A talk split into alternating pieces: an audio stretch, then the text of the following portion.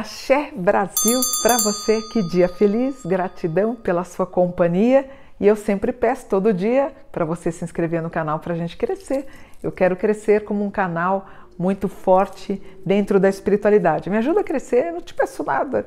Vai, me ajuda a crescer, se inscreva no canal e clique em gostei. Eu quero falar sobre um Deus lindo da cultura dos orixás chamado Oxumaré. Ah, arroba boi Oxumaré. É lindo, né? É o Deus cobra. Quer ver que bonito? Esse aqui é uma, é uma outra ideia, uma, um, desenho que fizeram dele bonito, né? Aqui, ó, Oxumaré.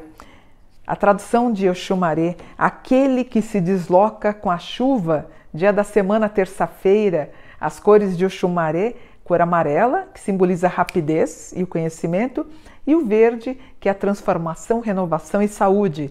Saudação de Oxumaré, ah, ruboboi, o bobo, bobo significa contínuo, o número de Oxumaré, número 14, ele domina os elementos ar e água. O domínio é um arco-íris e ele é um símbolo de uma cobra. O instrumento é uma serpente de metal. Oxumaré é um orixá andrógeno. A sua função principal é a de dirigir as forças que produzem o movimento, a ação e a transformação. Ele tem uma natureza dupla. Ele é representado na mitologia daomeana como uma cobra e um arco-íris, que significam a renovação e a substituição. Durante seis meses, ele é masculino, representado pelo arco-íris, e ele tem incumbência de levar as águas das cachoeiras para o reino de Oxalá, que fica no céu, que é o Orum. Nos outros seis meses, o Xumaré assume uma forma feminina e nessa fase é a cobra que, vez em outra, se transforma numa linda deusa chamada Bessem. A dualidade de Oxumaré faz com que ele carregue todos os opostos e antônimos básicos dentro de si: o masculino e o feminino, o yin yang, o bem e o mal, o dia e a noite. Como ele é uma cobra, né, simbolizado por uma cobra, é, a gente tem uma tradição de dizer que ele morde a própria cauda, formando o símbolo ocidental do Ouroboros, gerando um movimento circular contínuo que representa a rotação da Terra e o próprio movimento incessante dos corpos celestes no espaço. Gente, é a coisa mais linda do mundo. Nas lendas iorubanas e daumianas, Oxumaré é filho de Nanã e de Oxalá. No Brasil, seus iniciados usam brajá, que é um longo colar de búzios trabalhados de uma maneira a parecerem as escamas de uma serpente. Olha, esse aqui é um brajá, olha que bonito. Ó, parece uma escama, né? Esse, aqui, esse daqui eu tenho há 40 anos, ó. Esse é um brajá, bonito, né? Durante a sua dança, o médium, o elegum ou o iaô, ele aponta os dedos para cima e para baixo, alternadamente, indicando os poderes do céu e da terra e do caminho que ele leva água para o Orum. Em algumas religiões, ele é cultuado como deus da riqueza, simbolizado por uma grande cuia com moedas entre seus apetrechos de culto. Mas a dúvida que não quer calar: será que você é filho de Oxumaré? Enigmático, agraciado com o dom da sabedoria inata, é um ser diferente, muito místico por natureza.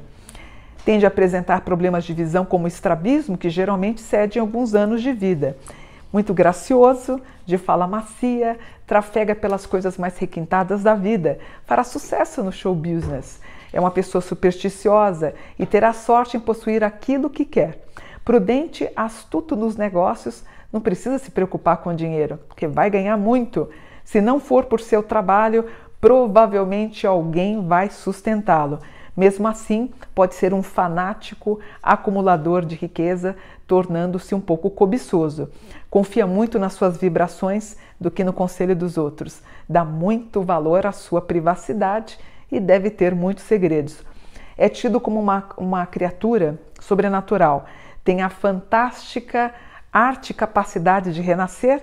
Então ele vai à luta, ele vence como uma cobra que troca de pele é, periodicamente. Sua calma exterior nunca atrai seus sentimentos. Ele planeja tudo com muita antecedência. Demonstra um profundo senso de responsabilidade e forte tendência a ter poder.